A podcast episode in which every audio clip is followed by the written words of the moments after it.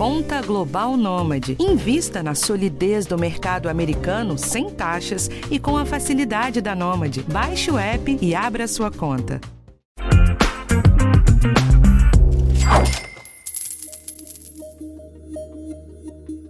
A gente vive falando por aqui que com taxas de juros mais baixas, o investidor teve que se mexer para buscar mais rentabilidade nos últimos anos.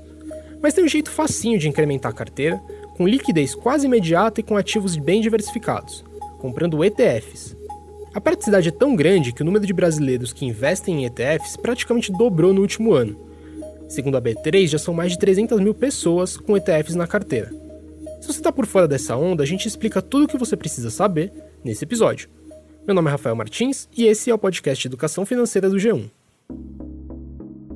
Antes de tudo, você deve estar se perguntando o que é um ETF.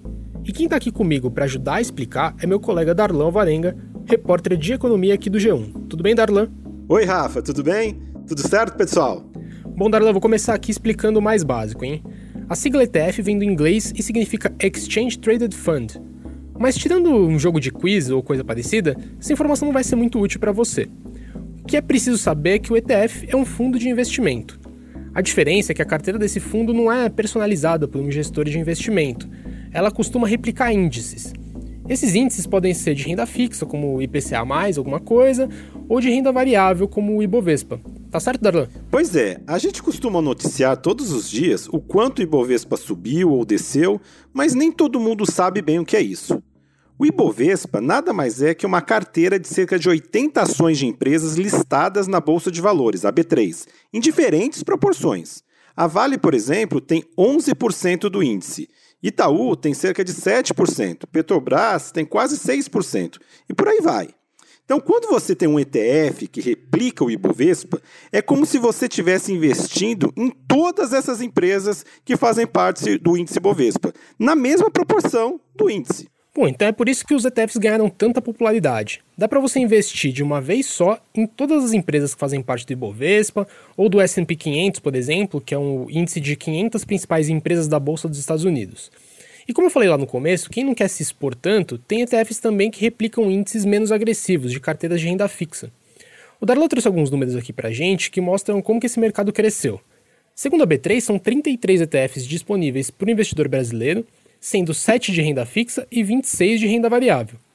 E a média diária de volume negociado saltou de 600 milhões de reais em 2019 para 1,7 bilhão de reais em 2021. Então quase triplicou. É, parece bastante, mas comparativamente com outros países, o mercado de ETFs na bolsa brasileira ainda é bem pequeno. Enquanto a gente tem aqui na casa de 30 opções, nos Estados Unidos o investidor tem acesso a mais de 2 mil ETFs. Tem opção de todo tipo. Por aqui, os mais populares são os que seguem o Ibovespa, os que seguem o S&P 500, que é o índice dos Estados Unidos, o índice de ações da Bolsa da China e também aqueles que acompanham um setor específico ou um grupo de empresas, como por exemplo as maiores pagadoras de dividendos, ou o grupo das small caps, que são as pequenas empresas com potencial de valorização, ou então ainda tem ETF que segue empresas com critérios de ESG, que vocês falaram aqui no podcast da semana passada. Eu conversei com o Rodrigo Beresca, especialista da Ativa Investimentos, e ele comentou um pouco sobre esse início de mercado por aqui. Escuta só. O mercado de TF no Brasil é uma coisa que ainda está no estágio inicial, comparando com o que vem acontecendo lá fora, como o mercado americano, o mercado europeu e também asiático. Mas uh, de uns dois anos para cá, ele tem dado um salto bem grande. Tanto é que nós estamos vendo surgirem uh, vários ETFs novos no mercado que tentam replicar índices como o índice de bolsa, como índices de renda fixa, commodity, índices setoriais, tecnologia e até mesmo índices de cripto.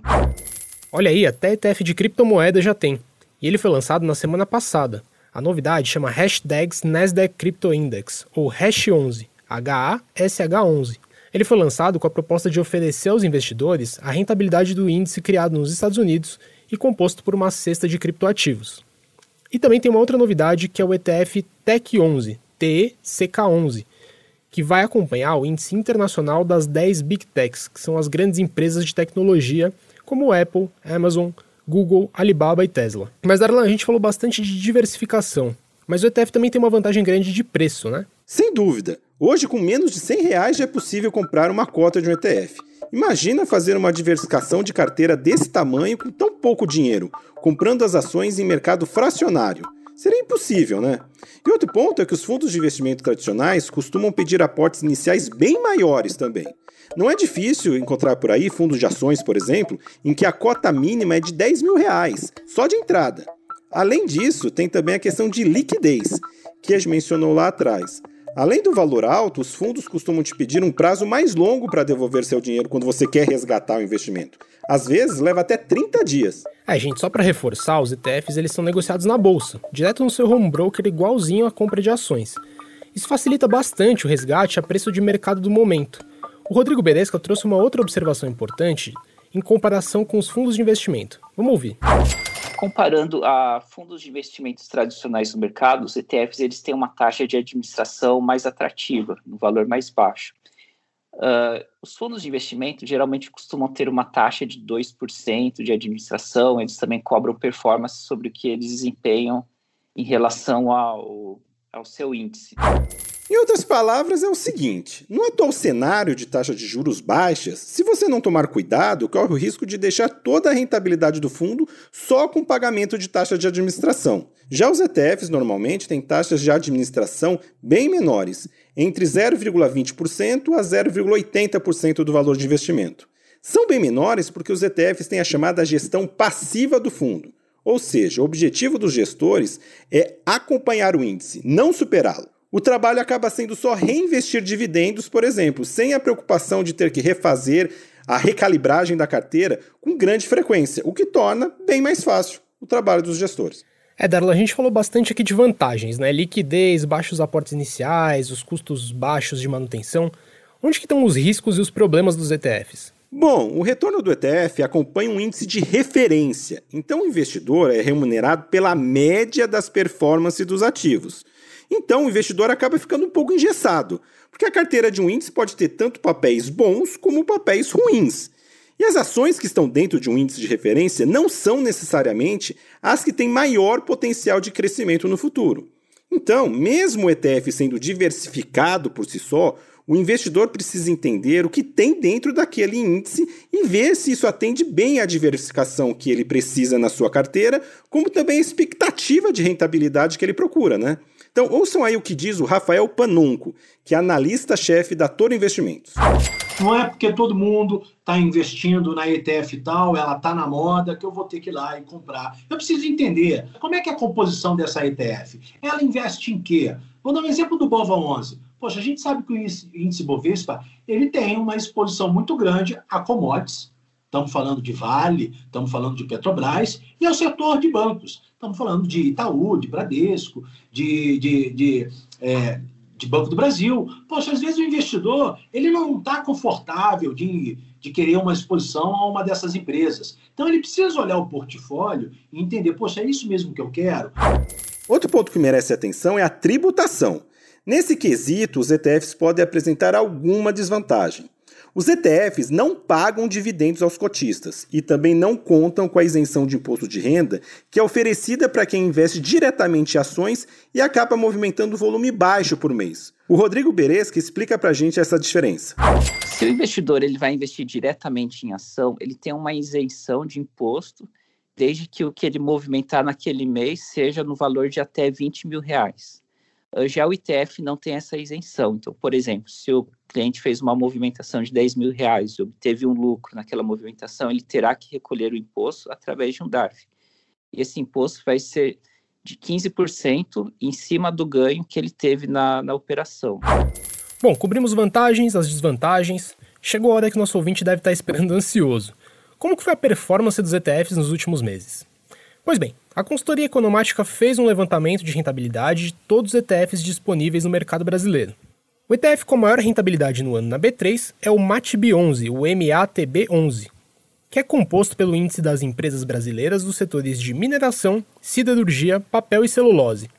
Do início do ano até o fechamento do dia 23 de abril, o retorno desse ETF chegou a 31%. Darlan, e os queridinhos né, que acompanham o S&P 500? Ó, eles vão bem também. Os ETFs atrelados ao índice da Bolsa dos Estados Unidos seguem entre os principais destaques de 2021, com um retorno de quase 20% na parcial do ano. Comparando, os ETFs atrelados ao Ibovespa, por exemplo, tiveram um retorno bem mais modesto, de pouco mais de 1% nesse mesmo período. A gente falou meio por cima, mas vale destacar que os ETFs que têm uma carteira em ações de empresas estrangeiras sofrem uma influência forte do dólar. Mesmo que você compre o ETF na Bolsa de São Paulo em reais, uma eventual valorização do dólar vai refletir no preço das cotas. Como o dólar sozinho subiu quase 30% no ano passado, o IVVB11, que é o mais famoso dos ETFs do S&P 500, foi quem ganhou uma ótima fama no ano passado. O Panonco comentou um pouco mais sobre isso.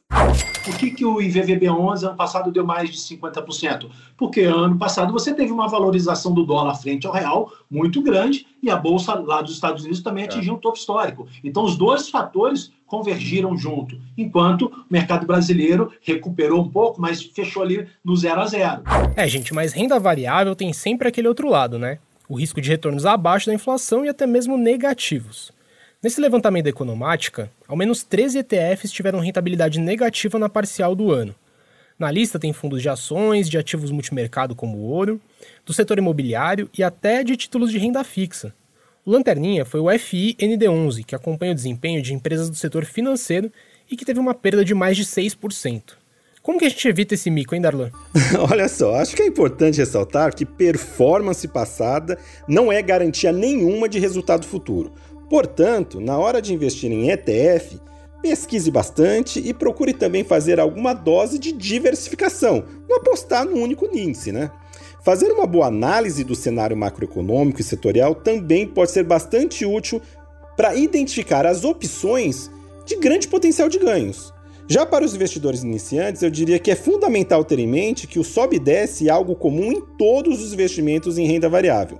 Vale lembrar que muitas vezes os ganhos só acontecem no longo prazo. Quem se precipita corre sempre o risco de vender o papel numa hora ruim ou péssima até. Ou seja, gente, cautela e uma dosinha de sangue frio não faz mal a ninguém. Beleza, então é isso. Darlan, obrigado pela ajuda no episódio de hoje. Valeu, Rafa. Até a próxima. Esse foi mais um episódio do podcast Educação Financeira do G1. Toda segunda-feira tem um tema diferente no G1 e em todos os tocadores de áudio. Não deixa de seguir a gente para ser avisado quando tiver novidade. E pode mandar seu recado, sugestão ou crítica lá na página desse episódio no G1. Eu sou Rafael Martins e tô de volta na semana que vem. O roteiro desse episódio é do Darlan Varenga, a edição é do Thiago Kazuroski e do Giovanni Reginato. Um abraço e até a próxima.